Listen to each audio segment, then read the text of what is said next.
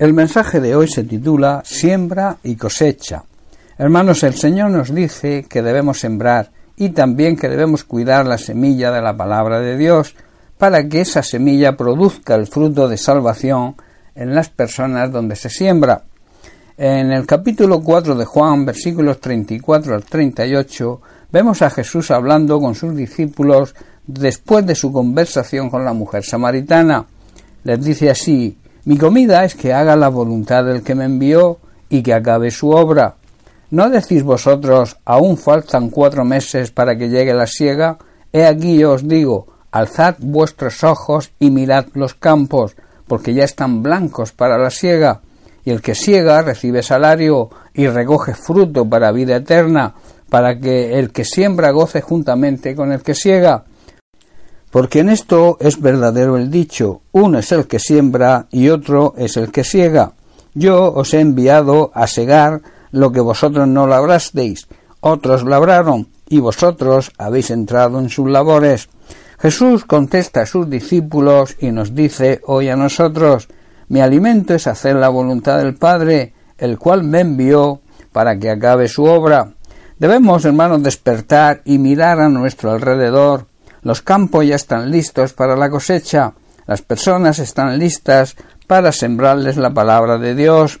Los frutos que se cosechan son personas que pasan a tener y a vivir vida eterna. Esto producirá en nosotros, tanto al sembrar como al cosechar, un gran gozo, una alegría tremenda en el alma. Se confirma aquí el dicho de que uno es el que siembra y otro es el que cosecha. Esto es una realidad que se va repitiendo.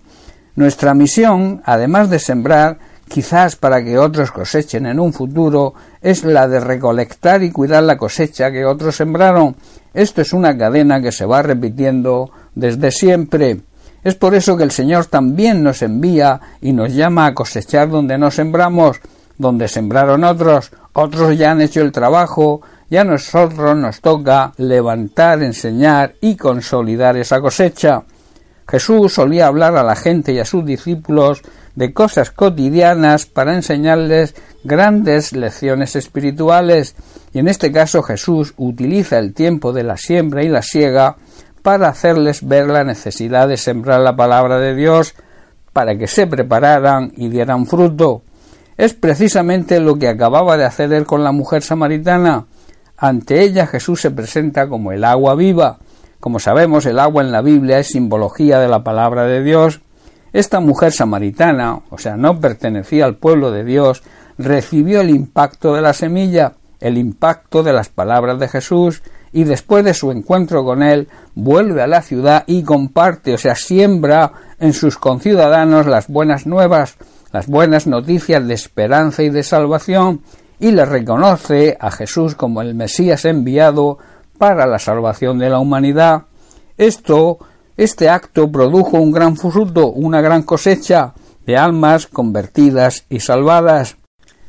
Mientras Jesús hablaba aún con sus discípulos, esta mujer regresa al lugar de su encuentro con él, trayendo con ella el fruto de su siembra, una gran cantidad de habitantes de la ciudad. La semilla sembrada en el corazón de esta mujer no la guardó para ella, sino que la sembró también en todos sus vecinos y conciudadanos, y esa semilla sembrada hizo que una gran cantidad de personas buscaran a Jesús para escuchar las palabras de vida eterna. Hermanos, qué gran ejemplo a seguir el de esta mujer, un gran ejemplo para nosotros hoy en día. De ahí que el Señor, al igual que a sus discípulos, nos dice hoy a su iglesia, alzad vuestros ojos y mirad los campos, porque ya están blancos para la siega. Hermanos, debemos mirar a nuestro alrededor y ver a las personas que nos rodean como campos que están listos para ser sembrados, a personas que necesitan que se les siembre la palabra de Dios y que esa siembra produzca el fruto de la salvación en ellas. Nosotros tenemos en nuestras manos lo más importante para que haya cosecha. Tenemos la semilla, esa semilla que ya ha dado fruto en nosotros.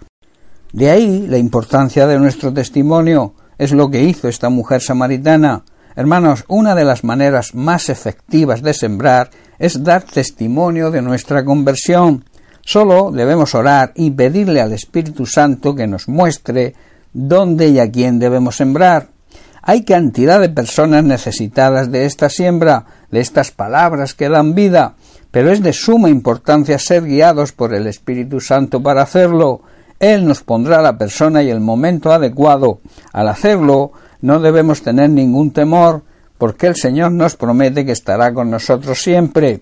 En Mateo capítulo 28, verso 20, Jesús nos dice enseñen a los nuevos discípulos a obedecer todos los mandatos que les he dado. O sea, cuiden de mi cosecha y tengan por seguro esto, que estoy con vosotros siempre hasta el fin de los tiempos. Hermanos, después de ordenarnos la gran comisión, o sea, predicar el Evangelio y enseñar a obedecer la palabra de Dios, nos promete que estará siempre con nosotros, presentándonos su ayuda a través del Espíritu Santo. Recuerda, y te dejo con esto, debemos sembrar y también cuidar y consolidar la cosecha que otros sembraron. Bien, pues hasta aquí el mensaje de hoy. Que Dios te bendiga. Un abrazo.